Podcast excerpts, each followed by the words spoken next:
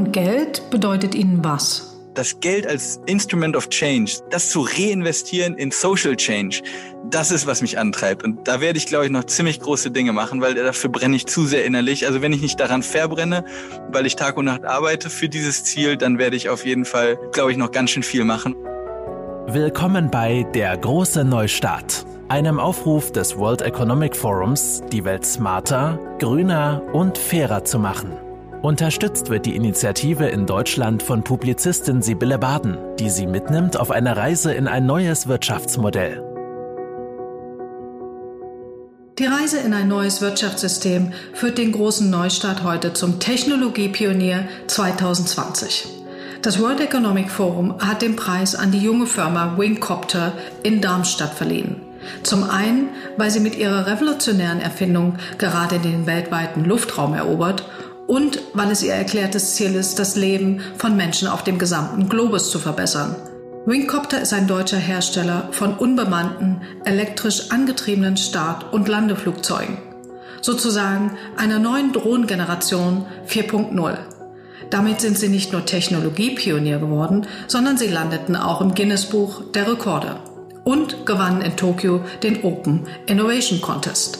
Das Startup, und das macht es so besonders, konzentriert sich vor allem auf humanitäre Projekte. Beispielsweise reduziert es die Lieferung von lebensnotwendigen Impfstoffen von Tagen auf wenige Stunden. Das macht es hier und in Alaska, in Schottland und im Südpazifik für UNICEF oder UPS. Kein Wunder also, dass der Vorstandsvorsitzende von Wingcopter von der Zeitschrift Forbes auf die Liste der wichtigsten Personen unter 30 Jahren den Top 30 Under 30 gesetzt wurde. Ganz herzlichen Glückwunsch dazu, Tom Plümmer, unseren heutigen Gast, auf den ich mich sehr freue. Tom, gibt es noch einen Preis, den ich vergessen habe zu erwähnen? Erstmal vielen Dank, dass ich hier sein darf. Und ich glaube, abgesehen von den Erfolgen mit Wingcopter, ähm, kann man noch sagen, dass ich jetzt ähm, Vater von zwei Kindern bin, wunderbare Kids und ähm, ja auch das Familienleben sehr schätze. Und äh, das sind so die zwei Dinge in meinem Leben, glaube ich. Äh, die Firma Winkopter, die ich jetzt über ein paar Jahre schon aufbaue, und meine Familie. Das sind die beiden Dinge. Herzlichen Glückwunsch. Dankeschön, vielen Dank. Sie sind ja nun sehr jung, sehr erfolgreich geworden. Was ist denn nun Ihre Erfindung, mit der Sie die Welt erobern? Was macht die so einzigartig?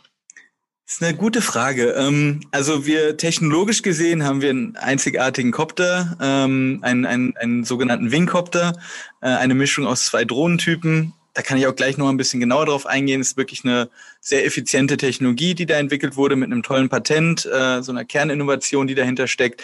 Das andere, und da muss man sagen, fairerweise, ich bin nicht der Ingenieur dahinter. Und mein Kollege Jonathan Hesselbart, der das mit mir gegründet hat, und dann kam noch ein Wirtschaftsingenieur dazu, der Ansgar Kadura als dritter Mitgründer, äh, die haben schon, also gerade Jonathan in der Entwicklung, ähm, hat das eigentlich als Erfinder hervorgebracht. Ich bin, glaube ich, jemand, der sehr mit offenen Augen durch die Welt geht. Ähm, hatte das Glück, mit einer äh, mit Eltern aufzuwachsen, die mich sehr viel ausprobieren lassen haben. Ich durfte mal, ich war mal in der Grundschule, war ich schon ein kleiner Punk mit Irokese. In, in der Realschule hatte ich Rasterlocken und war mit dem Skateboard immer unterwegs. Also ich habe alles mal durchgemacht und das auf dem ländlichen Raum, wo es auch viel, ähm, leider auch so viele, ähm, ich sag mal, ja jungen Nazis gab und und das hat schon auch also ich war immer da auch schon irgendwo ein bisschen angeeckt und habe aber mich da so durchgewurschtelt und hatte dann zum Glück eine, eine gute Schulphase war war wirklich gut in der Schule und und durfte mir dann aussuchen was ich quasi dann studiere und ähm, habe dann ähm, gesagt, bevor ich studiere, will ich nochmal die Welt erkunden und bin nach Afrika und also auf den afrikanischen Kontinent fast zwei Jahre lang, ähm, ein Jahr vor dem Studium und dann nochmal während dem Studium ein Auslandssemester und habe dort total viel gelernt. Ähm, das werde ich vielleicht auch nochmal im Laufe des Interviews ein bisschen ausführen, was das für, für mein Leben gebracht hat und wie besonders der Eindruck war, wie toll die Zeit war. Und somit habe ich, das meine ich mit offenen Augen, ich habe einfach ganz viel aufgesaugt, die, äh, die ersten 20 Jahre meines Lebens oder zehn, äh, zwischen zehn Jahre und paar 20, durfte ich halt einfach ganz viel aufsaugen und probieren und habe mich eigentlich als eher Künstler gesehen. Ich wollte dann mal ähm, ja, ich habe Mediengestaltung ähm, äh, fokussiert ne, vor meinem Studium, habe im Kommunikations- und Produktdesign-Bereich mich äh, quasi ein bisschen ausgebildet vor dem Studium. Dann bin ich in sogar Filme machen eingestiegen, weil das war für mich wie ein Schlüssel in die Welt von anderen, weil man kann durch eine Kamera halt, äh, durch Interviews, das kennen Sie sicher auch gut, erfährt man ganz viel über andere und so darf man dann, ich habe in einem besetzten Haus ein Jahr lang mitgelebt, weil ich äh, immer wieder mal im Tacheles in Berlin, äh, was, was eine Wahnsinnserfahrung war, die ganz viele tolle Künstler, die dann leider durch die Gentrifizierung Beziehungen in Berlin vertrieben wurden. Da durfte ich dann filmen und habe dann diese Welt kennenlernen dürfen, durch die Kamera durch, als mein Mittel, um, um, um an ganz viele verschiedene Menschen äh, und deren Leben teilhaben zu dürfen. Und so habe ich ganz viel erlebt und irgendwann aber bin ich auf die Drohne gestoßen und durch die Erfahrung in Afrika, wo ich gemerkt habe, dass dass dort auch Lieferketten von medizinischen ähm, ähm, von medizinischen ähm, ja, Gütern sehr, sehr schwierig sind und oft unterbrochen werden. Ähm, da war dann zurück in Deutschland der Punkt, kann man nicht so tolle Technologie, wie es jetzt hier gibt und wie ich mich gerade, also in meinem Studium habe ich mich mit Drohnen befasst, weil Drohnen mit Filme machen gut kombinierbar war. Nur ich wollte halt mehr als Filme machen mit einer Drohne. Mhm. Und da kam der Punkt, wo ich gesagt habe, können wir nicht diese Technologie, die Drohnentechnologie, die jetzt wirklich im Aufstreben ist, nicht nutzen, um auch Leben zu retten, um Gutes zu tun, um Lieferketten zu verbessern, Medizin auszuliefern. Und das macht uns eigentlich aus, wenn ich die Frage jetzt beantworte dass wir die Technologie in einer guten Weise nutzen. Und ich konnte dann Jonathan aus Zufall kennenlernen über eine Empfehlung von einem Bekannten. Und dann hatte ich einen Ingenieur gefunden, der konnte sowas auch bauen. Und das mhm. war die mhm. Kombination. Einer, der es bauen kann, was komplett revolutionäres und die Idee einer Anwendung im sozialen Bereich durch meine vielen Erfahrungen. Äh, und so bin ich auch der, der jetzt bei uns Business Development macht, Networking, alles außer die Technologie erfindet. Hm.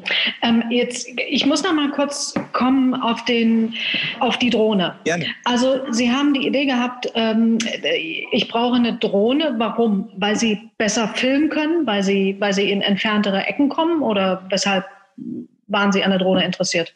Also ursprünglich war es so, ähm, im Rahmen meines Filmstudiums habe ich einen Abschlussfilm gedreht und war ähm, war für ähm, mehr als ein halbes Jahr durfte ich in einem Kapuzinerkloster mitleben. Auch wieder so eine Welt, in die ich eintauchen, dur eintauchen durfte durch die Kamera und habe die Brüder quasi, obwohl ich selber nicht religiös bin, ist, ich bin da ganz offen, also ich, ich hänge da keiner Religion an, aber ich durfte halt Teil dieser, dieser ähm, Brüdergemeinschaft sein für ein halbes Jahr und habe diesen Lebensalltag gefilmt. Und dazu hat gehört die Gartenarbeit, dieses ganz ruhige, also ich musste sagen, nach der Zeit in Afrika dann in einem Kapuzinerkloster mitleben zu dürfen. Und täglich, also auch dort übernachtet, ich durfte dort wirklich leben, die Brüder waren extrem offen. Äh, und es hat mich auch begeistert, es gibt ja Klöster, in denen ist alles geschlossen, Kapuziner haben diese Eigenschaft, auch sozial, soziale Dienste, ähm, zu, also die machen Seelsorge und, und die Leute dürfen vorbeikommen und äh, sind sehr aufgeschlossen. Und somit durfte ich den Alltag filmen und habe daraus meinen Abschlussfilm gedreht. Und der ist ein schöner Film, 90 Minuten über das Leben der, der Brüder ohne Kommentar, ohne Interview, einfach nur das Leben im Garten, in der Küche, im, im, im Gebet und so weiter. Und, ähm, und das hat und mich. Wie heißt der Film? Der, ich habe ihn nie veröffentlicht. Aber vielleicht mache ich das ah, nochmal. Okay. Er heißt Die Brüder tatsächlich. Ich werde es rausbringen. Machen wir, nehmen wir das mal zum Anlass, um ihn dann mal in ein, zwei Jahren zu veröffentlichen. Also im Endeffekt ähm, hat mich der Film auch sehr beruhigt, weil es war einfach so eine ruhige Phase im Leben, wo ich mich mal sammeln konnte. Und das war die Zeit, wo ich auch drüber nachgedacht habe, wie will ich eigentlich nach meinem Leben äh, weiter, also nach dieser Zeit im Kloster weitermachen. Es war Ende meines Studiums. Und äh, in der Zeit habe ich auch die Drohne gebraucht, um das Kloster zu filmen. So eine Aufnahme vom Altar über die Bänke, raus aus dem Tor, übers Dach des Klosters. War eine spektakuläre Drohnenaufnahme. Und das war das erste Mal, dass ich mit jemandem zusammengearbeitet habe, der so eine Drohne fliegen konnte. Und dann habe ich gesagt, Mensch, ich will daraus eine Firma machen. Wir können doch so Luftaufnahmen anbieten. Das war in der Zeit, wo es noch nicht so viele Drohnen gab, die alle eine Kamera haben. Das ist heute nichts mehr Besonderes. Aber damals war es halt so ein, ein, ein Film, ein Film-Startup, was Luftaufnahmen anbietet. Und das habe ich dann gegründet und das war mittelmäßig erfolgreich. Wir haben da ein paar Filme gedreht, aber irgendwann habe ich gemerkt, eigentlich ist es nicht, was ich mein Leben lang machen will. Ich will die Technik nutzen mit der Erfahrung eben, die ich in Afrika gesammelt habe, wo ich ein, zwei tragische Erlebnisse hatte, wo ich miterleben musste wie in der Nachbarschaft. Ich habe in sehr, sehr ländlichen Regionen dort gewohnt, in der NGO gearbeitet mit Kindern und Jugendlichen und habe dann erleben müssen, wie durch eine nicht gute Lieferkette, also ein, ein Kind keine Medizin bekommen hat und über Nacht gestorben ist. Und das war ein Moment in, in Ghana, der mich bis heute beschäftigt, weil es sehr, ich war sehr nah da dran. Und, und das hat mich nicht mehr losgelassen. Und diese Erfahrung kombiniert mit so einer Technologie zu sagen, eigentlich ist doch Film nicht das, das Einzige, was man mit so einer Technologie machen sollte. Habe mhm. mich dann gemacht, ich gesagt, ich will so eine Drohne selber bauen. Ich bin auch nicht zufrieden gewesen mit der Flugzeugreichweite und habe gesagt, eigentlich kann man doch das neu bauen, besser bauen und als Lieferdrohne nutzen. Und, und so kam dann die Empfehlung von dem, mit dem ich da in dem Startup gearbeitet habe. Der hat gesagt, ich kann den nicht bauen, aber ich kenne einen in Darmstadt, der ist richtig fit, der baut ganz viel Drohnen, der macht auch Segelflugzeuge, baut er mit. Und dann wollte ich die Nummer von ihm, habe Jonathan angerufen und, und eine Woche später haben wir gegründet zusammen. Da war also direkt der Funke über, übergesprungen im Sinne von, er ist der Ingenieur, er der ruhige Typ, ich bin mhm. der eher extrovertierte Nicht-Ingenieur, aber kann dafür ähm, quasi begeistern und das Ding, Ding rausbringen und quasi auch diese Innovation verkaufen, habe die Anwendung dann auch mit definiert, gesagt, wir müssen da Lieferdrohnen äh, draus machen aus deiner Erfindung. Er hatte die Drohne schon entwickelt, äh, aber nur als Prototyp und für sich so zum Fliegen gebaut und weniger jetzt um, er hat auch schon den einen oder anderen Kunden gewonnen, aber noch nicht ähm, ein Startup gegründet daraus oder die Anwendung Lieferung, also die Lieferdrohne selber, äh, noch nicht im Fokus. Und ich habe dann zum Beispiel DRL begeistert, äh, indem wir also ich habe die ersten Kunden rangeholt und gesagt, wir müssen da mit großen Unternehmen arbeiten und diese Technologie an die ranbringen, die eigentlich Experten im Logistikbereich sind. Heute arbeiten wir mit UPS, wir haben mit UNICEF Impfstoffe geliefert in verschiedenste Dörfer. Also wir haben einige Projekte mittlerweile in über elf Ländern, wo wir Erfahrungen gesammelt haben mit unseren Drohnen und auch teilweise wirklich die Wartezeiten von Patienten deutlich reduziert und bewiesen haben, dass Drohnen wirklich Leben verbessern und Leben retten können. Also wir sind mittlerweile ganz nah dran an dem, was ich mir damals gewünscht habe. Und das macht die Kombination aus uns und mittlerweile 100 weiteren Leuten aus. Jetzt haben Sie bestimmt den einen oder anderen Hörer, der sagt, okay, die haben eine Drohne entwickelt, das ist ja irgendwie ganz cool, aber ähm, wieso ist denn diese Drohne nun so erfolgreich? Was, was kann die denn, was eine andere Drohne nicht kann? Ja, jetzt danke, dass Sie nochmal nachfragen, weil de, facto, de facto habe ich jetzt ganz viel nochmal dann erzählt, weil ich bin ja eben nicht der Techniker. Aber wenn wir jetzt die Drohne genau im Kern angucken, ist das Besondere, was Jonathan eben erfunden hat. Den Credit muss ich ihm, ihm an der Stelle geben, weil er ist einfach ein wirklich guter Erfinder. Er hat überlegt, ähm, schon 2012 übrigens, also es war schon in der Zeit, wo es diese sogenannten eVTOL-Drohnen, wie man den Typ nennt, also eVTOL für Electric Vertical Takeoff. Ähm, diese Drohnentypen gab es damals nicht. Und er wollte im Endeffekt zwei Typen verbinden. Den Multicopter, den man so kennt, das ist der mit den vielen Rotoren, sieht aus wie eine Spinne in der Regel und ähm, also mehrere Arme und dann die Rotoren dran. Und er, äh, so ein Multicopter ist in der Lage, auf kleinstem Raum senkrecht zu starten und auch zu schweben. Und das ist schon was ziemlich Spannendes, weil so kann man quasi wirklich überall loslegen, abheben und auch mal stehen bleiben in der Luft. Das eignet sich eben auch für Filme und mit so Drohnen hatte ich gearbeitet damals. Das mhm. andere ist, da ist halt die Reichweite und die Flugzeit extrem limitiert. Also man kann, weil das halt wie ein Helikopter die ganze Zeit Auftrieb generiert, nicht wirklich lange fliegen, nicht wirklich weit fliegen, nicht wirklich schnell fliegen. Im Gegenzug dazu gibt es den sogenannten Flächenflügler oder Fixed Wing äh, Drohne. Und die kann halt sehr lange fliegen, sehr weit fliegen und sehr schnell fliegen. Allerdings braucht die in der Regel, weil die ähm, ja große Flügel hat und halt eine Spannweite und so weiter, relativ ähm, mächtig ist, so im, im Gesamten, braucht die halt einfach eine Lande- und oder Startbahn. In, es gibt einen äh, Konkurrent von uns, der macht das mit einem Katapult, relativ umständlich und teuer, weil man dann halt die Drohne erst aufspannen muss, dann schießt man die in die Luft, dann kann die nicht von alleine landen, dann muss man die mit einem Netz einfangen. Also es gibt da ganz äh, auch abenteuerliche Ansätze die dann zwar diese Reichweite und Geschwindigkeit hinkriegen, aber halt dieses senkrechte Starten und Schweben fehlt halt. Und Jonathans Idee damals, und da war er wirklich der Erste, würde ich behaupten, ähm, der da auch eine wirkliche Lösung entwickelt hat, die top funktioniert hat in, in, in der Frühphase und deshalb auch ein Patent angemeldet und erhalten äh, oder ähm, genehmigt bekommen hat. Das war die Idee mit einem sogenannten Tilt-Rotor-Mechanismus, die ja. Rotoren zu schwenken und das in der Kombination mit den Flügeln hat man also eine Drohne, die erstmal die Rotoren nach oben alle hat oder also die das war jetzt schlecht formuliert, aber die Rotoren stehen alle nach oben. Man kann das wunderbar auf unserer Webseite auch nochmal angucken. Dann, dann hebt die Drohne ab und dann schwenkt sie die Rotoren, alle vier Rotoren um 90 Grad und wird zu einem Flächenflieger innerhalb von Sekunden ohne die Verlust von Höhe, was die Drohne dadurch unglaublich stabil auch äh, und, und robust gegen Wind macht. Also Windböen werden ausgeglichen durch das Schwenken der Rotoren. Und wir haben somit auch den Guinness-Weltrekord zum Beispiel gewonnen mit 240 kmh Topgeschwindigkeit, fliegen über bis zu oder fliegen über 100 Kilometer weit, also maximale Reichweite 120 Kilometer mit einer Akkuladung und dann je nach Zuladung bis zu sechs Kilogramm, die man ein äh, noch drunter hängen kann unter die Drohne als Liefer Lieferung oder als ja, Sensoren, die man dranhängen kann, alles Mögliche. Ähm, dann kann man halt dann dementsprechend die Reichweiten zwischen 50 und 120 Kilometer absolvieren. Ja, und das war schon, also wenn man das vergleicht, auch heute noch, ja, auch, auch acht Jahre später ist das noch, sind das die Top-Werte, die, mhm. wenn man das selbst mit den großen Playern wie Amazon äh, und da gibt's ja jetzt ein paar, Google, die haben auch Drohnen, ja. die entwickeln, ziemlich ähnliche Typen, die auch so senkrecht starten können und dann nach vorne fliegen. Trotzdem schaffen die von der Reichweite und der Zuladung nicht diese Zahlen, die wir erreichen. Und das macht uns einzigartig auf der technologischen Seite. Mhm. Sie haben vorhin das schon äh, kurz angerissen, äh, dass Sie für UNICEF ähm, unterwegs waren in Afrika und im Südpazifik. Wie kommt man denn ähm, als junge Firma mit einer solchen Erfindung zum ersten Auftrag mit UNICEF? Also das ist dann so ein bisschen die Kombination aus ähm, der tollen Technologie, die wirklich sehr viel Interesse weckt. Wir kriegen, äh, wir haben insgesamt jetzt schon weit über 1000 Anfragen bekommen aus, von verschiedenen, also aus verschiedenen Ländern, von verschiedenen Organisationen, von groß bis klein. Ähm, und somit können wir uns, tatsächlich sind wir in der glücklichen Lage, uns die Partner auch irgendwo auszusuchen. Mhm. Ähm, das spezielle Projekt mit UNICEF kam dadurch, dass es einen Aufruf gab, wie man die quasi Lieferung von Impfstoffen beschleunigen kann. Ja. Äh, gerade in ganz extrem ländlichen Gebieten. Und dann ähm, war das Beispielland, in dem es ähm, das Ministry of Health gab, dieses Gesundheitsministerium von Vanuatu, das ist ein Inselstaat in dem, im Pazifik. Ähm, die wollten das das ganze Liefern der, der Impfstoffe beschleunigen, weil sie haben halt Dörfer, in denen man sieben, also man braucht sieben Stunden, um dahin zu kommen, zu Fuß, weil es ist einfach, gibt fast keine Straßen. Wir haben da auch auf, auf YouTube, wir haben da einen Kanal, da sind, findet man einige unserer Videos und da sind im Endeffekt, sieht man sehr, sehr bildhaft, wie die Leute da durch die, den Dschungel laufen müssen. Mhm. Also die Arbeiter von UNICEF, und das war eben in, in Unterstützung von UNICEF zusammen mit dem Ministry of Health haben wir dann dort ein halbes Jahr lang Impfstoffe ausgeliefert und zwar von einer kleinen Station mit zwei Mann äh, in 19 verschiedene Dörfer on demand, also auf Abruf, wenn eine Krankenschwester gesagt hat, jetzt äh, sind wir kurz vor einem Stockout, die, die Impfstoffe gehen uns leer und es ging um Kinderimpfungen.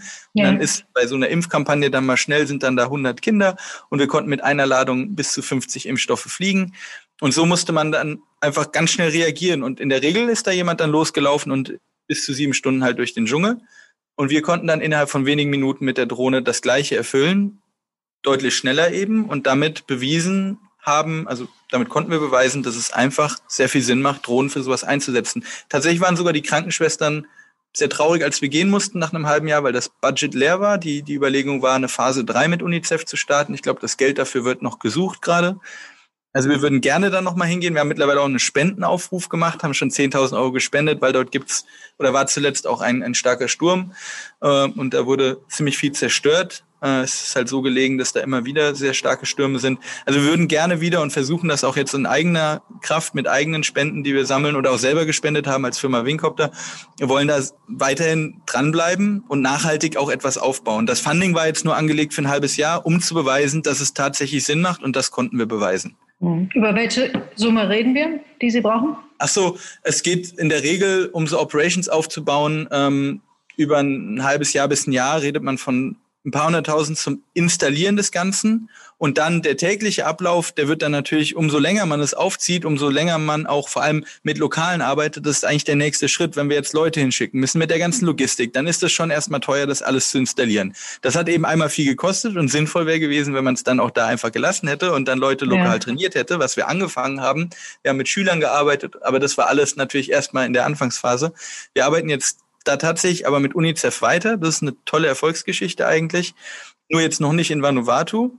Äh, denn wenn man mit Lokalen arbeitet, kriegt man die Kosten deutlich runter, indem man trotzdem gute Gehälter zahlt, aber einfach nicht diese ganzen Shipping- und Reisekosten hat und Hotel und was man noch alles dann braucht, sondern man kann, und das ist ja auch schön eigentlich, die Technik und das Wissen, wie man die Technik bedient, übergeben. Und da haben wir tatsächlich jetzt ein Vorzeigeprojekt mit UNICEF, was wir aufbauen. Wir haben vom, von der Bundesregierung ähm, an, ein, an einem Wettbewerb teilgenommen, zusammen mit UNICEF, haben jetzt drei Millionen Euro äh, als Mittel dieses und nächstes Jahr zur Verfügung, um eine, äh, gemeinsam mit UNICEF gibt es jetzt die Initiative einer Drone and Data Academy, die schon in Malawi entsteht durch UNICEF, noch mhm. zu ergänzen mit dem Wingcopter-Wissen. Also wir wollen jetzt unser Wissen da reintragen und dann in eine sechs- bis achtwöchigen Schulung, die kostenlos sein soll. Da werden Leute ausgewählt, man kann sich bewerben aus ganz, das ist jetzt in Malawi, also in ganz Afrika, ähm, ist das offen für die Leute lokal, können sich bewerben und dann werden da immer 20, ungefähr 20 ausgewählt, die dann äh, für ein, äh, ein Vierteljahr so einen Kurs durchlaufen also erstmal sechs Wochen Intensivkurs, die Drohne lernen und dann danach wollen wir ergänzend mit Wingcopter, äh, quasi den, speziell auf dem Wingcopter die Leute schulen und dann kann man auch anfangen, lokal solche Projekte aufzubauen und nachhaltig laufen zu lassen. Das ist unser Ziel für nächstes Jahr. Wir fangen an in Malawi, wollen dann auf ein weiteres Land erweitern, vermutlich Ruanda. Wir, wir gucken aber noch gerade, wo es hingeht. Noch andere spannende Länder. Und dann hoffen wir, dass dieses Prinzip auch in Malawi, äh, in, ähm, in Vanuatu wieder angewendet werden kann, damit die lokalen Leute dort auch ihre eigenen Drone-Operations mit uns aufbauen können mhm. und konstant nachhaltig das alles ja quasi dann auch zur Verfügung haben. Ja, sehr, sehr spannend. Und ich habe auch irgendwo gesehen, dass Sie in, in Schottland, ähm, um jetzt mal nach Europa zu kommen, äh, mhm. bei den ähm, Covid-19-Einsätzen auch die Drohne einsetzen. Ist das richtig oder? Das stimmt, ja. Also wir haben das jetzt äh, pilotiert. Auch, auch, da, es ist, man ist generell in der ganzen Drohnenszene noch in so einer Pilotierungsphase, wobei wir auch schon tatsächlich konkrete Aufträge haben. Wir haben uns auch bisher selbst finanziert als Firma, äh, bis wir zuletzt dann uns für Investoren entschieden haben, um halt nochmal einen Gang hochzuschalten. Aber bisher war das so, wir hatten verschiedene Kunden. Ein Kunde sitzt auch in Schottland. Das haben wir zusammen gemacht mit einer Firma, die heißt Skyports. Und äh, Thales war noch mit dabei als Projektpartner.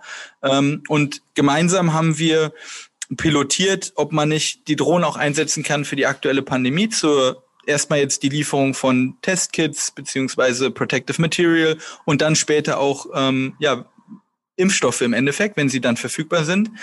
Ähm, das hat super geklappt. Äh, das war eine Insel vor Schottland, wo ein Krankenhaus war, zu dem wir dann hingeliefert haben und somit bewiesen haben, auch da sind wir auf Abruf. Also es kommt eine Bestellung rein, die Drohne fliegt sofort los und man hat quasi innerhalb derselben Stunde noch die Sachen, die man dringend braucht.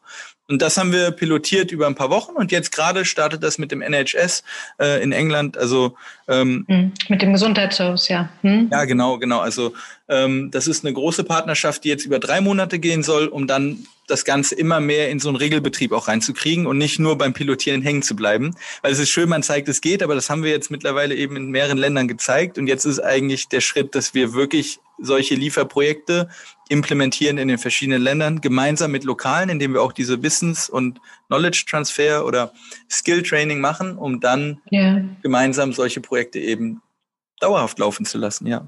Hm. Wenn Sie die parallel haben, also Ihre parallelen äh, Kunden, wie viele Drohnen haben Sie denn? Wir sind jetzt gerade daran, das Ganze einmal hochzurampen, indem wir neue Methoden der Produktion ausprobieren. Wir produzieren hier in, German, äh, in Deutschland. Also wir sind ähm, ja so aufgestellt, dass wir mehrere hundert äh, aktuell produzieren könnten pro Jahr und ab äh, ziemlich bald, ich sage mal spätestens im Jahr 22, gegebenenfalls schon früher könnte man auch in die Tausende gehen. Wenn das jetzt so steigt, dass der Demand da äh, wächst, also die Nachfrage. Aktuell haben wir viel Nachfrage, aber man ist eben auch noch viel am Pilotieren und da braucht man eher mal ein paar Drohnen und jetzt noch nicht gleich hunderte. Deshalb man bewegen uns gerade dazwischen. Es gibt Kunden, die wollen dann doch schon deutlich mehr. Das ist sehr, sehr spannend. Mit denen arbeiten wir auch. Das sind große Partner. Und es gibt andere, die wollen erstmal ausprobieren. Da braucht man erstmal ein, zwei Drohnen.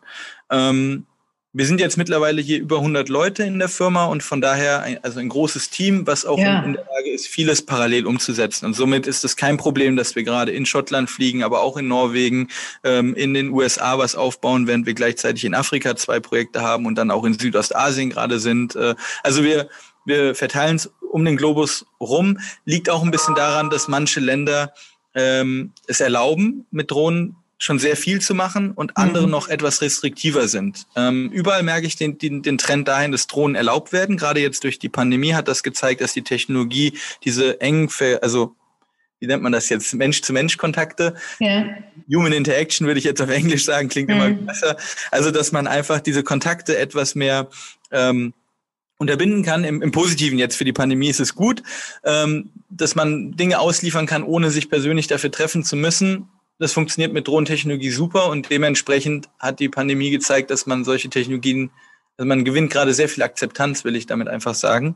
Und somit, ja, fangen wir jetzt in vielen Ländern an mhm. und mhm. müssen halt, also jetzt nur gucken, welche Regierungen erlauben es schon und wo ist es noch in Planung. Aber ja, mhm. wie gesagt, alle, die Akzeptanz steigt und alle sind eigentlich sehr pro äh, Social Drones, sage ich, soziale Drohnen. Das schon. Wir machen kein Militär. Das haben wir uns vorgenommen. Wollen wir nicht.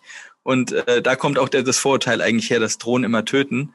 Ähm, das war lange Jahre so, ähm, weil Drohnen kommen aus dem Militärischen, aber wir wollen das Image ändern und machen das auch, ziehen das auch so durch, dass wir dementsprechend auch bewusst uns gegen Militär entscheiden, keine mhm. solche Projekte annehmen, sondern mit NGOs, Hilfsorganisationen oder kommerziellen Kunden arbeiten, in allen Bereichen außer dem militärischen. Hm.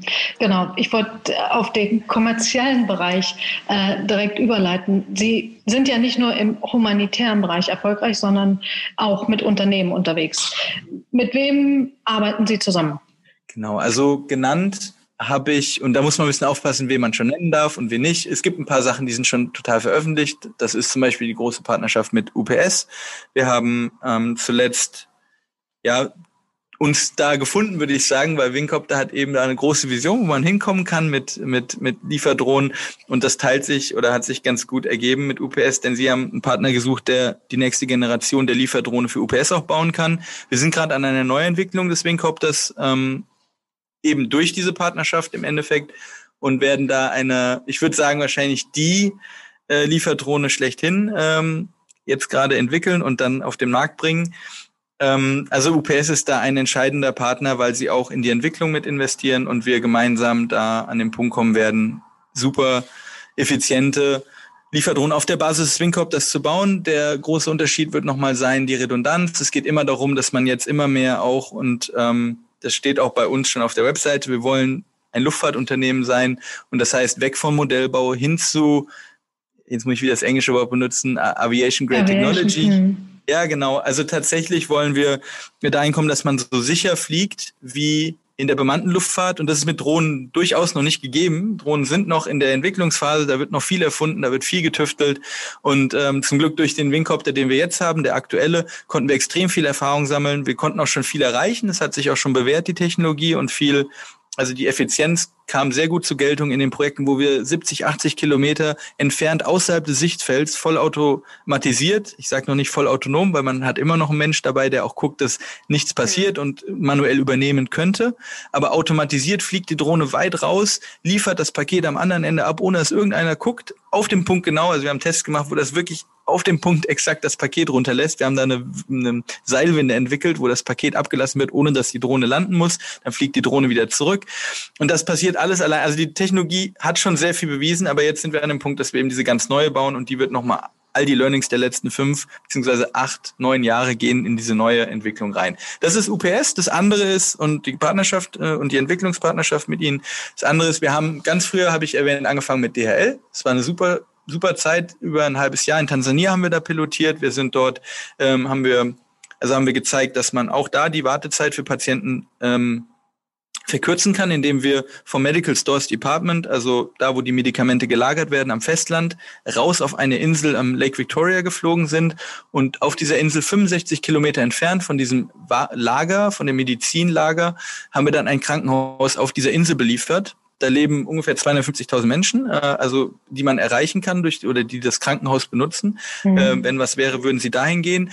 Und dieses Krankenhaus ist aber abhängig von den Bootstouren. Also das Boot fährt ab und zu mal raus, ist aber dann recht unregelmäßig und man muss halt mehrere Stunden dann fahren, bis man dort ankommt. Äh, also der, der Weg zwischen Insel und Festland ist wirklich umständlich. Mit dem Auto dauert es bis zu sechs Stunden, weil man ganz außen rumfahren muss, um dann eine kleine Fähre zu nehmen. Und die Drohne fliegt dann in 20 bis 30 Minuten rüber, je nach Geschwindigkeit natürlich. Ähm, ich sag mal zwischen 20 und 40 Minuten, je nachdem, wie schnell man fliegen will. Aber das zeigt schon, dass man wirklich dann auch wieder da ähm, wenn ein Bedarf da ist und Medikamente schnell benötigt werden, das sofort machen kann. Und das weiter spannende ähm, oder zweite spannende Thema war, dass wir den Rückweg auch nutzen konnten, denn wenn wir nicht gerade mit einer Seilwinde das Paket ablassen, können wir auch die Drohne auf der anderen Seite landen, ohne dass wir dabei sind. Die also landet dann einfach an dem Punkt, den man vordefiniert. Natürlich muss man vorher gucken, dass da keiner ist oder man stellt da doch einen Pilot hin, der aufpasst und zur Not manuell übernehmen könnte. Es gibt beide Möglichkeiten. Aber de facto kann die Drohne von alleine auf der anderen Seite landen und dann könnte man die Batterie wechseln, deshalb gehen auch noch, noch größere Reichweiten und man kann dann auch den, die Zuladung wechseln und wieder mit Wert zurückfliegen. Und somit haben wir Laborproben aus demselben Krankenhaus, nachdem wir die Medikamente ausgeliefert haben, Laborproben wieder auf den Weg mit zurückgenommen und sind dann auf dem Dach ähm, des Krankenhauses direkt gelandet, um dort das Labor zu beliefern und quasi ein Laborergebnis in derselben Stunde noch zu kriegen um dann äh, ja die Menschen, die im, im Krankenhaus auf der anderen Seite 65 Kilometer entfernt auf der Insel warten, direkt mit einem Ergebnis zu versorgen. Und das haben wir eben pilotiert, um zu zeigen, das geht, das wäre möglich. Auch hier war wieder durch ein Budget eine begrenzte Laufzeit leider nur möglich. Aber wir wissen jetzt, dass diese Dinge gehen und wir werden jetzt immer mehr auch Kapital durch auch die Investitionen, die wir reinholen im Wingcopter, aufbauen, um solche Projekte selber anzustoßen äh, oder eben weitere Partner zu finden, die dann sowas auch langfristig machen wollen. Andere Partner sind eben UNICEF, das ist eine wirklich spannende Partnerschaft, gerade durch das Bildungsprojekt, was wir jetzt anstoßen. Im ersten Schwung wollen wir bis nächstes Jahr, Ende nächsten Jahres 160 Jugendliche, junge Menschen eben ausbilden an der Drohne, damit sie an diesem ja, es ist ein Multimilliardenmarkt, der da entsteht, ja. aber nur wenn man das Wissen auch hat und wenn man nicht partizipieren darf, weil man, also es wäre bitter, wenn auch hier Afrika ähm, an dem Punkt, und da muss man vielleicht mal so allgemein das sagen, ich sage sonst immer lieber der afrikanische Kontinent und es sind sehr viele Länder, aber allgemein gesprochen werden dort schon lange keine, also Autos produziert. Das ist eine Industrie, die hat sich in Deutschland hier entwickelt.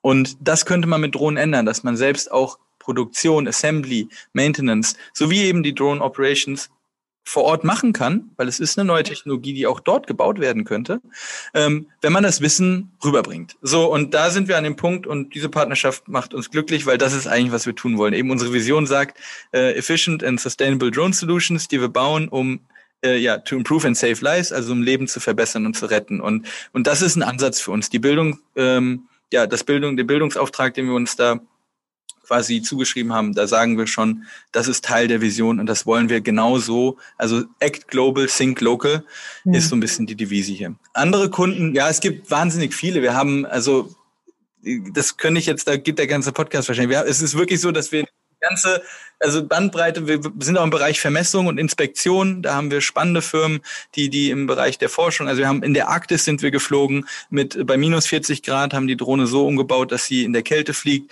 um ähm, für die kanadische Regierung, äh, einmal ging es darum, Wale zu zählen, weil die Population wird jedes Jahr im Rahmen des Naturschutzes äh, erfasst. Äh, wir haben mit, in, in, in, mit dem Helmholtz-Institut hier in Deutschland haben wir den Ätna äh, eingescannt, einmal in, in 3D, 3D und mit Wärmebildkamera. Also wir haben auch solche Projekte, wo wir keine Lieferboxen dranhängen, sondern dann Sensoren und haben dort sehr spannende Forschungsprojekte begleitet, die den CO2-Ausstoß äh, äh, gemessen, auch in der Arktis, ähm, ist ein Projekt, wo, wo man nachweisen will, wie man, ähm, wie viel austritt, wie viel CO2, weil durch das Schmelzen und die mhm. globale Erwärmung äh, tritt immer mehr aus und das ist natürlich ein äh, Teufelskreis, weil umso mehr austritt, umso wärmer wird's und umso schneller schmilzt alles wieder und und da war die Drohne ähm, äh, ein, ein fliegender Sensor, der die Luft äh, aufzieht, äh, aufsaugt und dann während dem Fliegen analysieren kann. Und am Schluss, wenn man gelandet ist, weiß man, wie viel CO2 ist jetzt dort aufgestiegen. Also ja, also ganz verrückte Projekte, äh, im, das jetzt im Forschungsbereich. Und dann haben wir natürlich auch noch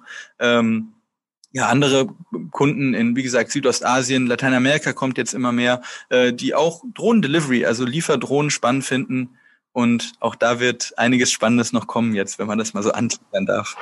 Absolut faszinierend. Also ich könnte jetzt auch von äh, Malawi, der Schule, ähm, äh, noch weiter einsteigen, äh, wie viel Hoffnung das natürlich auch schafft vor Ort. Ne? Nicht nur, dass die mit dieser völlig neuen Technologie vertraut gemacht werden, sondern wenn sich die Möglichkeit gibt, das dort auch zu produzieren, das wäre ja schon ein enormer Schritt ähm, auch zur Emanzipation des Landes. Ja, also ich stimme ich nur zu. Das werden wir schrittweise angehen. Jetzt erstmal das Training, die lernen, wie fliegt man die Drohnen, wie nutzt man die Drohnen. Das ist der erste Schritt, dann Gefühl für kriegen und dann können die Leute entweder mit uns arbeiten oder sie machen ihr eigenes äh, genau. Business, werden selber Gründer und dann kommt das Assembly und irgendwann dann auch die Production. Sehe ich, mhm. sehe ich genauso, mhm. ja. Sie müssen ja überall sich immer anpassen an die Gegebenheiten und die Umstände und das Klima. Wie finanzieren Sie denn diese ganze Weiterentwicklung und die Forschung? Das ist ja sicherlich enorm, das sind ja enorme Summen, die da gebraucht werden. Mittlerweile ja. Also das stimme ich zu, das ist mittlerweile ganz schön teuer geworden. A, hat man natürlich ein großes Team, was auch toll ist. Das Tollste an dem Team, muss ich vielleicht an der Stelle noch kurz erwähnen, ist, dass alle dafür brennen, was wir tun. Also alle brennen vor allem für dieses Technologie nutzen, für etwas Gutes. Und es tut mir leid, dass hier gerade überall es bimmelt. Ich habe alles eigentlich abgeschaltet und trotzdem kommt immer wieder was hier hoch, SMS und E-Mails. Es ist, es ist, das ist gerade live der Alltag. Hinter mir wird noch äh, was aufgebaut, gerade einen Raum weiter. Also hier ist einfach super viel los. Es tut mir leid, dass hier alles, alles bimmelt und, und, und ja. Aber gut, also ähm, das eine ist das Team, das total dafür brennt. Das kostet natürlich auch irgendwo was, aber das, das, das investieren wir sehr, sehr gerne und wir suchen auch ganz viele neue Leute, also im Bereich Software, in der Bereich Hardwareentwicklung, aber auch im Bereich Business Development. Ähm, das ganze Thema, diese Märkte erschließen, im medizinischen Logistik. Ähm, wir gucken auch Richtung E-Commerce jetzt immer mehr und, und was gibt's noch alles, was man ausliefern kann. Also wir suchen ganz, ganz viele Leute noch und wollen da auch aktiv investieren. Das andere sind die ganzen Herstellungskosten, R&D, äh, Produktion, was wir jetzt hochfahren und, und dann immer mehr Material natürlich einkaufen, weil es ist natürlich kein Software-Business, was man einmal programmiert und dann tausend Nutzer es runterladen können im App Store, sondern jede Drohne wird einzeln produziert. Jede Drohne äh, bedarf verschiedenes Material, was wir aus der ganzen Welt sourcen und hier in Deutschland dann zusammenbauen. Wir haben die Produktion tatsächlich auch in Deutschland, was nochmal ein extra Kostenfaktor ist. Wir haben uns nicht entschieden dafür, nach in China das irgendwo abzugeben und outgesourced zu produzieren, sondern wir machen das alles selber. Dadurch ist die Made in Germany was Cooles, aber auch dementsprechend der, der Preis halt anders äh, in der Produktion und Herstellung. Also ja, es kostet sehr, sehr viel. Wie machen wir das? Also anfangs war es toll, dass wir eben so viele Anfragen bekommen haben und haben ziemlich alles angenommen ähm, im Sinne der wow, wir können ja die Drohne wirklich verkaufen und es ist ein Industrieprodukt, es ist kein Spielzeug, das heißt, jede Drohne hat auch ihren Preis, hat aber auch ihren, ihre Effizienz und ihren Nutzen und deshalb gibt es für jeden Kunden auch irgendwo einen Return on Invest und deshalb investieren die Kunden auch gerne. Und da waren wir an einem Punkt, dass sich das wie so ein Selbstläufer, jede Drohne, die wir verkauft haben, hat ein, zwei neue Mitarbeiter quasi auch finanzieren können oder so in der Art kann man das jetzt mal ganz äh, plakativ sagen. Und so waren wir dann irgendwie sehr, sehr schnell 20 Leute im Team rein durch Verkäufe. Und das haben wir noch hochge gepusht, bis Merck hat uns da unterstützt, muss man ehrlicherweise auch sagen. Merck war ein ganz klasse Partner, also das Pharmaunternehmen Merck hier in Darmstadt hat ganz aktiv durch den CEO, Herr Oschmann, äh, das in die Hand genommen und gesagt, wir haben hier ein Accelerator-Programm, äh, bewerbt euch, dann gucken wir. Beim zweiten Mal tatsächlich hat es dann auch richtig geklappt, weil erstmal war der Pharmabezug nicht so da, dann haben wir aber, wir haben dann immer mehr angefangen, eben auch ähm, ja, Pharmaprodukte auszuliefern in dem ganzen Tansania-Projekt. Und dann irgendwann haben wir es in den Accelerator geschafft, haben Förderung bekommen, also Geld, haben Coaches bekommen, haben Coworking Space für über ein Jahr bekommen, mussten also keine Miete zahlen. Also Merck hat uns richtig über ein Jahr lang, mehr, mehr noch als ein Jahr, extrem geholfen, unterstützt und äh, bis heute supporten sie uns noch. Mhm. Und, ähm, und dann waren wir natürlich erstmal mietfrei, so, so gesehen, und konnten einfach die Leute einstellen. Das war unser eigener einziger Kostenblock.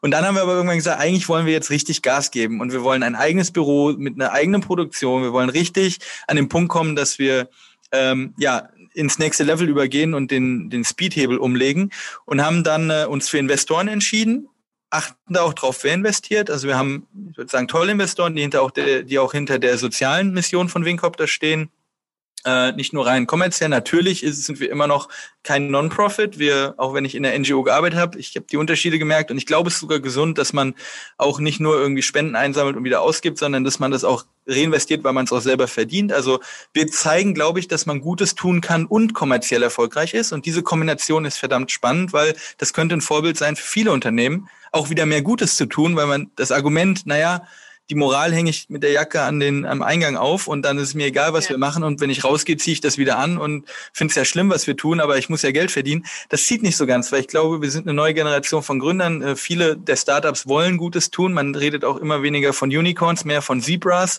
also welche, die, die nachhaltige Geschäftsmodelle haben, wo nicht nur reiner Profit und Skalierung im Vordergrund steht. Klar wollen wir das auch. Als Startup will man skalieren und man will Profit machen und profitabel werden sowieso. Das ist ja auch nochmal ein Unterschied, ob man skaliert oder profitabel wird ja. oder am besten beides, ähm, profitabel skalieren. Also wir sind da schon so aufgestellt, dass wir Geld verdienen wollen und deshalb sammeln wir jetzt auch Investment und kriegen das auch, weil wir zeigen, dass wir ein Modell haben, was geschäftlich erfolgreich sein kann und dabei noch Gutes tut. Und diese Kombination ist, glaube ich, inspirierend und es wäre schön. Wir sind ja auch ausgewählt worden vom World Economic Forum jetzt als Tech Pioneer äh, 2020 und kriegen auch andere Awards gerade. Also es ist wirklich, es wird anerkannt und gesehen, dass man diese Kombination durchziehen kann. Und auch Investoren ja, kommen jetzt gerade immer mehr auf uns zu. Es war wirklich so lange, hatten wir das auch nicht zugelassen, weil wir gesagt haben, da ist man dann fremdgesteuert. Wir haben gesagt, wir verdienen unser Geld selber, wir brauchen das nicht.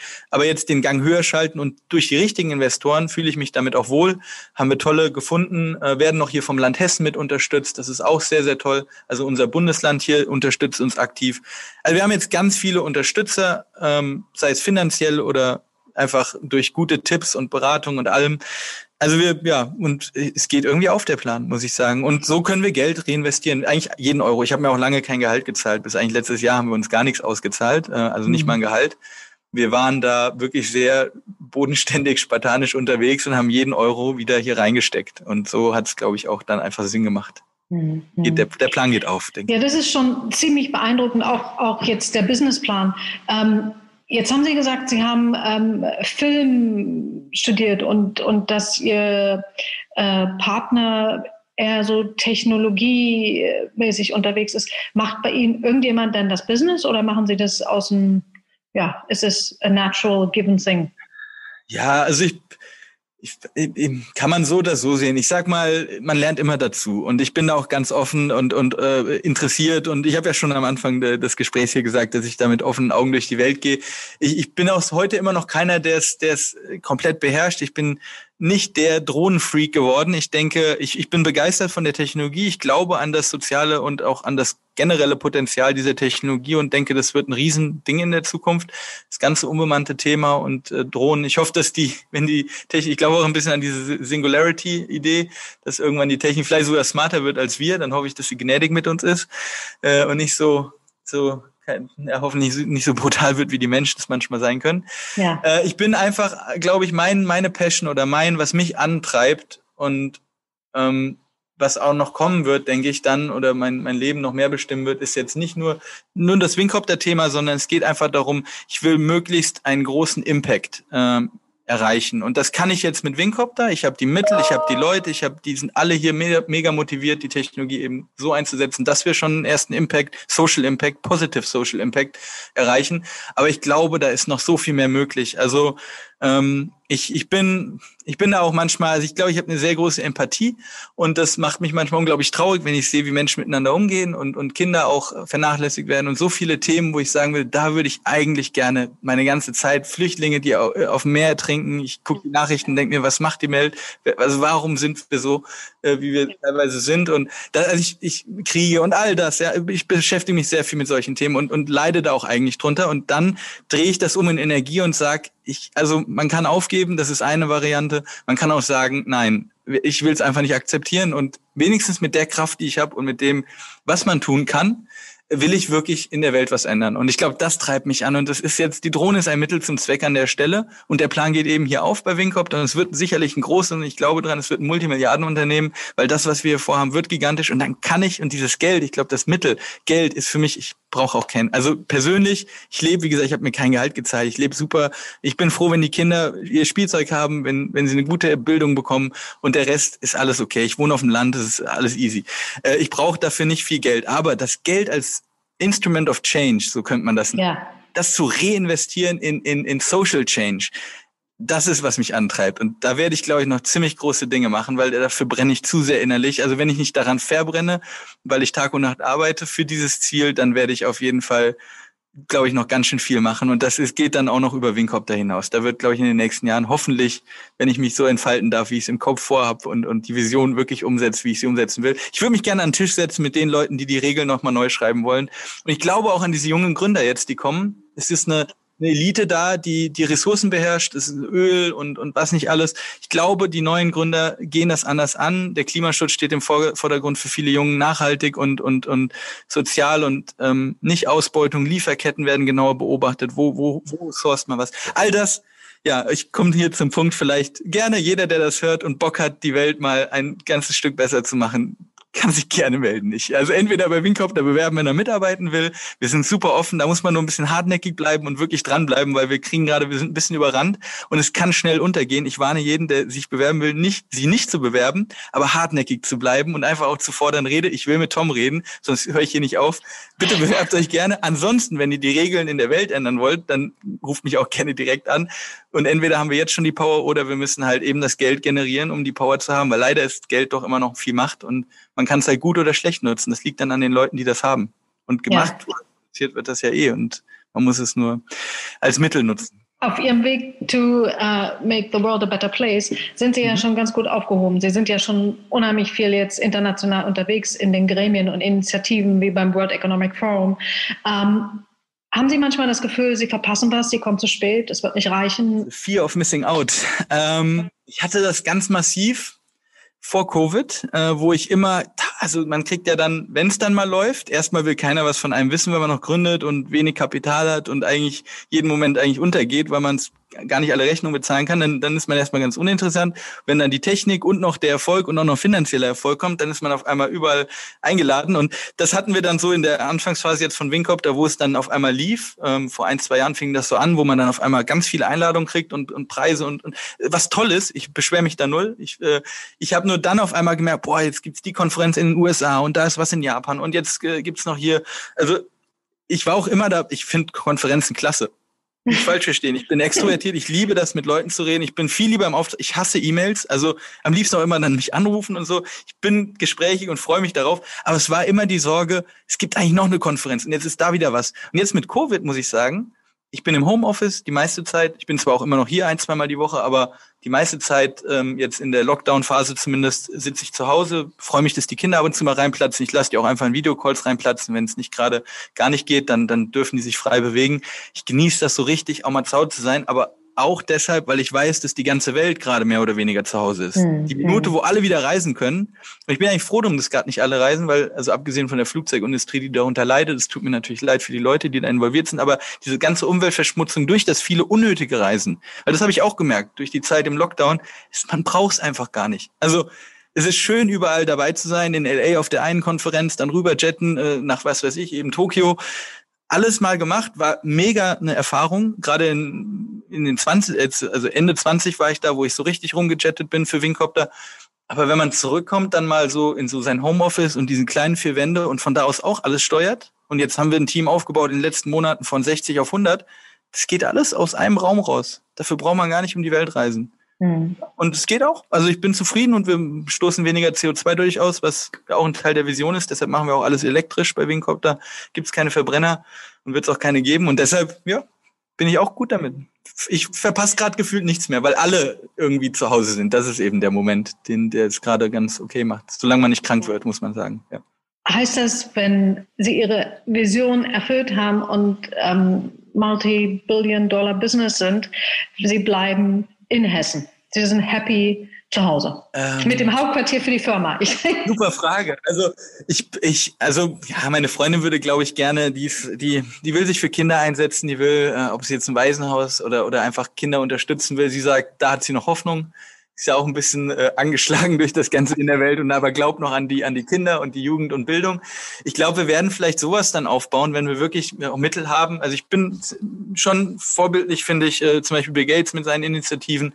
Ich finde, ähm, es gibt einen Investor, ähm, wenn ich ihn richtig ausspreche, Cham Chamath oder ich muss noch den Namen besser lernen, aber Social Capital ist seine Firma und äh, der ist also beeindruckt mich, wie die Leute teilweise da so eine Vision verfolgen und, und, und einfach was verändern wollen und daran so hart festhalten, obwohl sie eigentlich alles Geld haben und sagen könnten, ist mir alles egal, jetzt lasst mich in Ruhe, ich mache mein Ding äh, wirklich immer noch weiter kämpfen und sich überlegen, wie Bill Gates zum Beispiel Toiletten jetzt nochmal neu zu entwickeln, damit die Krankheiten sich nicht so, also ja, all die Überlegungen, die Impfstoffe, die er entwickelt oder die, die Medikamente mit Gavi und so weiter. Also Wahnsinn. Sowas beeindruckt mich und ich kann mir vorstellen, da kann ich auch weiter auf dem Land leben, ob in Hessen, ist mir eigentlich egal. Also meine Freundin wird gerne nach Hawaii, glaube ich, weil sie sagt so, lieber mal die Insel, nee, gar nicht mal wegen jetzt äh, im schönen Hotel.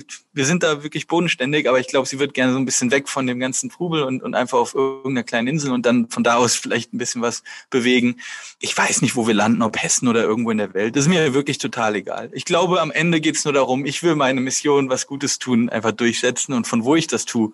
Hessen ist ein guter Startpunkt. Hier ist es ruhig. Man ist aber trotzdem direkt am Flughafen mit Frankfurt. Wir haben tolle Unterstützer von der Regierung, von äh, also durch die Bank durch. Also gibt es hier wirklich tolle Förderer äh, vor Ort. Auch die Unternehmen im Hessen wie Merck und, und viele andere hm. unterstützen uns da proaktiv eben. Also ich kann mich nicht beschweren, hier zu sein ist gut. Ich habe erst immer gedacht, ich müsste eigentlich im Silicon Valley sein. Tatsächlich haben wir da jetzt auch gute Unterstützer gefunden.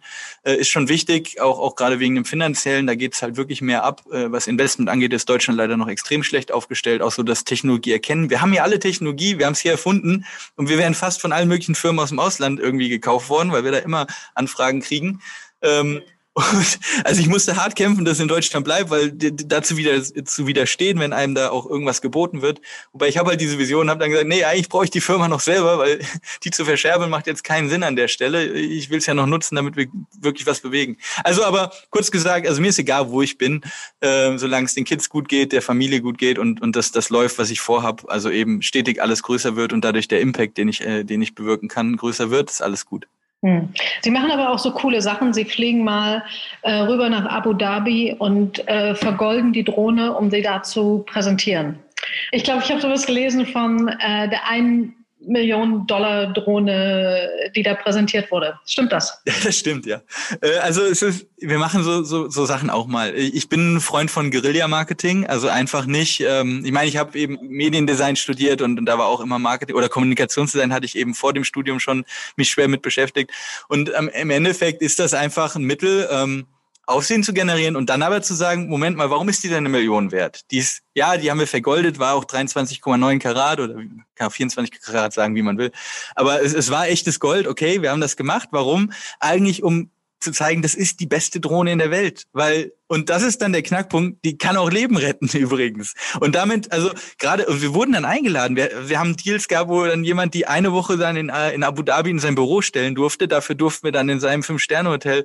Also das war noch, da waren wir noch keine Firma, sonst wäre das schon fast äh, ein Problem, compliance-technisch. Aber damals haben wir ja noch ungegründet einfach mal gemacht, weil wir einfach überall eingeladen wurden und haben es halt wahrgenommen auf dieser Messe. Die hieß auch noch so irgendwie ganz plakativ irgendwie so sowas wie Luxusgüter der Welt oder keine Ahnung, ja. Ähm, Im Endeffekt war das so eine Messe, die eigentlich nicht ganz zu dem passt, weil wir sagen, wir sind eigentlich das soziale Flagship und wir wollen wirklich eben Leben retten. Und das in Kombination mit, jetzt haben wir hier eine vergoldete eine Million Dollar Drohne, hat aber dazu geführt, dass ich bis hin zu Falkentraining mit äh, der Familie äh, Bin Rashid oder Bin Al-Rashid, also die die Königsfamilie. Ich glaube, ich spreche jetzt richtig aus. Ja, genau, die Königsfamilie von Dubai. Natürlich sind die sehr groß. Das war jetzt nicht der, der, der, der absolute Herrscher dort, sondern einer seiner Familienmitglieder. Aber dann war ich auf einmal am Tee trinken mitten in der Wüste und wir haben beim Falkenfliegen zugeguckt, weil sie sich halt gefragt haben, ob wir auch die Drohne nutzen können, um Falkentraining durchzuführen. Und so sitzt man dann dort und redet mit den Leuten. Und ich habe durch Wingcopter und ganz ehrlich, ich habe die Kamera früher benutzt als Mittel, um in Welten einzutauchen. Jetzt habe ich den Wingcopter und ich werde eingeladen auf einmal. Wir haben da die, das Projekt in der Arktis war an, an, an eine Inuit-Firma. 100 Prozent von Inuits. Ja. Die fliegen auf einmal die Drohne. Jetzt reden wir gerade mit einem Indianerstamm. Die wollen die Drohne nutzen für ihr, für ihr Land. Äh, also da taucht man in Welten ein. Es ist unglaublich. Man kriegt Einladungen von Unternehmern, die haben viel geschafft. Man kriegt Einladungen von Forschern, die da richtig tief in der Materie sind, vielleicht nicht wirtschaftlich erfolgreich, aber wahnsinnige Themen erforschen. Ähm, und also ich durch die Bank weg wieder ähm, erlebe ich da, darf ich in Welten eintauchen. Ich glaube, das fasziniert mich auch einfach unglaublich. Und jetzt habe ich halt die Drohne statt die Kamera. Film machen habe ich jetzt ein bisschen an Nagel gehängt. Ähm, hat mir Spaß gemacht, aber der, der, der Brüderfilm hat mir gereicht. Das mit den Mönchen. Und danke nochmal wegen dem Interview heute werde ich werde ich mich bemühen, dass es in ein bis zwei Jahren auch, auch mal rauskommt und jeder sehen darf. Der Film ist gut, der beruhigt sehr. 90 Minuten, einfach nur Stille, ist sehr gut. Ähm, nee, aber, aber im Endeffekt ist die Drohne ein weiteres Mittel für mich, um, um, um ja, mich da einmal auf, auf, auf so Lebenswelten einzulassen, viel zu lernen. Ich lerne in jeder Begegnung sehr, sehr viel. Nimm das mit und bereichere damit auch diese Mission, die ich habe und weiß dann auch, wie man in dem einen oder anderen Land dann wirklich was bewegen kann, weil man durch die Menschen halt auch Zugang kriegt zu dem Land und den Lebensarten. Also ich bin sicher, dass jetzt der eine oder andere Hörer ähm, sagen wird, sag mal, was ist das denn jetzt hier für ein cooles Unternehmen? Ähm, wie heißen die Wingcopter? Mhm. Was, eure E-Mail-Adresse oder eure ähm, Webseite ist wingcopter.com, oder? Genau, also gerne auch, ich haus jetzt einfach raus, also meine E-Mail-Adresse, weil tatsächlich ist es, und ich habe mittlerweile einen tollen Assistenten, der Antonius, der guckt das dann auch alles durch, weil ich bin wirklich der Letzte, der E-Mails gut kann. Äh, also ich, ich schreibe, wenn ich mal schreibe, schreibe ich auch eine Stunde an einer, weil ich mir dann wirklich Mühe gebe, aber dementsprechend schreibe ich wenige. Deshalb, ähm, aber ich habe einen Antonius und der wird sie lesen, also Plümmer, also mein Nachname mit UE, P-L-U-E-M-M-E-R, at wingcopter.com gerne einfach auch direkt. Ich leite wenn es eine Bewerbung ist, an HR weiter und dann, dann findet das seinen Weg. Und wie gesagt, bleibt hartnäckig, wenn ihr euch bewerben wollt. Ansonsten schreibt mich auch so an, wenn ihr ein Anliegen habt. Und ja, wingcopter.com ist die Webseite und schaut es euch mal an. Es gibt super viele YouTube-Videos. Wingcopter bei YouTube eingeben, dann findet man das Projekt mit DRL und das Projekt mit, äh, mit UNICEF. Und also im Web werdet ihr viel finden, auch Artikel und an. Und was genau sucht ihr denn jetzt? Ingenieure? Also ich, ich würde jetzt ganz spontan antworten, jeden, der brennt, jeder, der ein Talent hat, oder zumindest, also jeder hat ja, glaube ich, immer ein Talent. Die Frage ist, wie sehr glaubt man an sich und kriegt das auch in die Welt, äh, also kann das auch umsetzen. Äh, wir, wir gucken einfach nach fitten Leuten. Und ähm, klar, im, im technologischen Bereich, ähm, wenn ich jetzt äh, aufs Engineering gucke, suchen wir ganz, äh, ganz akut gerade verschiedene Softwareleute im Bereich Flugcontrol-Software, Ground-Control-Software, äh, also Embedded Systems im Endeffekt, ähm, ähm, sowie aber auch äh, Programmierung von, von, von, also ich ja, Datenbanken oder, oder ähm, Systemarchitektur, alles. Dann aber auch Hardware, also Leichtbau, ähm, Aerodynamik, ähm, Motoren, Akkus, Batterien, äh, eben äh, was noch, Produktionsleute, ähm, aber auch, und das, da sind wir auch dran, das ist eher meine Abteilung, meine Division, wie man es auch immer nennen will, ich als CEO habe hab Sales, Business Development unter mir. Ich habe unter mir Marketing und Experience. Äh, wir suchen Designer, wir suchen kreative Leute, die neue Konzepte entwickeln ähm, und wirklich durchweg kreativ in alle möglichen Richtungen, weil das macht es eigentlich aus, dass wir so interdisziplinär hier sind. 100 Leute, die alle was anderes können. Also wir haben hier nicht viele doppelte Besetzungen, sondern jeder bringt hier sein Talent so ein, wie er kann. Und deshalb freue ich mich auch immer über Querdenker oder also, oh, da muss man jetzt aufpassen, der Begriff ja, ist heute schwer belastet. Jetzt, ja, ja. Hm. Oje, oje, oje. Das wollte ich so nicht sagen. Also, das ist aber ein cooles Wort. Ich meine, Querdenker bedeutet ja, man denkt outside the box. Und, ähm, ja, das meinte ich jetzt. Dankeschön ja. für die. Also out of the box Leute, die so denken, sind herzlich willkommen. Jetzt muss ich aufpassen, welche Bewerbung ich kriege. Ja, ich freue mich. Wir gucken es alles an und dann schauen wir mal weiter. Okay, ich würde sagen, on this happy note beenden wir jetzt dieses wirklich tolle Gespräch. Vielleicht sage ich noch kurz zusammenfassend, dass das Businessmodell von Wingcopter beweist, dass ein neues, faires und grünes Wirtschaftssystem natürlich von dem Einsatz und den Ideen Einzelner lebt. Wingcopter wurde in einer Darmstadter Garage geboren und ist inzwischen eine hundertköpfige Mannschaft, ein soziales Flaggschiff, das den Luftraum der Welt erobert. Und Tom, Sie haben das vorhin so ziemlich präzise gesagt, Geld ist ein Instrument of Change, ein Mittel, mit dem man seinen Anteil dazu beitragen kann, das Leben in unserer Gesellschaft etwas besser zu gestalten. Denn natürlich passen humanitärer und kommerzieller Erfolg zusammen. Wingcopter spielt hier sicher eine Vorbildrolle. Wer jetzt nicht mehr warten möchte und heute schon vom Technologiepionier 2020 lernen will, Sie haben es gehört, bewerben Sie sich bei wingcopter.com. Tom, vielen Dank für das schöne Gespräch. Ich bin ganz sicher, euer Erfolgsweg durch den internationalen Business-Dschungel hat gerade erst begonnen. Ich wünsche euch alles, alles Gute auf der Reise. Lieben Dank. Toll. Also es hat mich sehr gefreut. Vielen, vielen, vielen Dank nochmal hier sein zu dürfen und ich glaube auch, das wird eine sehr spannende Geschichte und sicherlich nicht die letzte im Sinne von dem, was noch erreicht werden kann. Alles dafür, dass die Welt ein bisschen Der große wird. Neustart. Ein Podcast von Publizistin Sibylle Baden zum gleichnamigen Aufruf des World Economic Forums. Weitere Informationen erhalten Sie auf www.weforum.org oder auf sibyllebaden.com.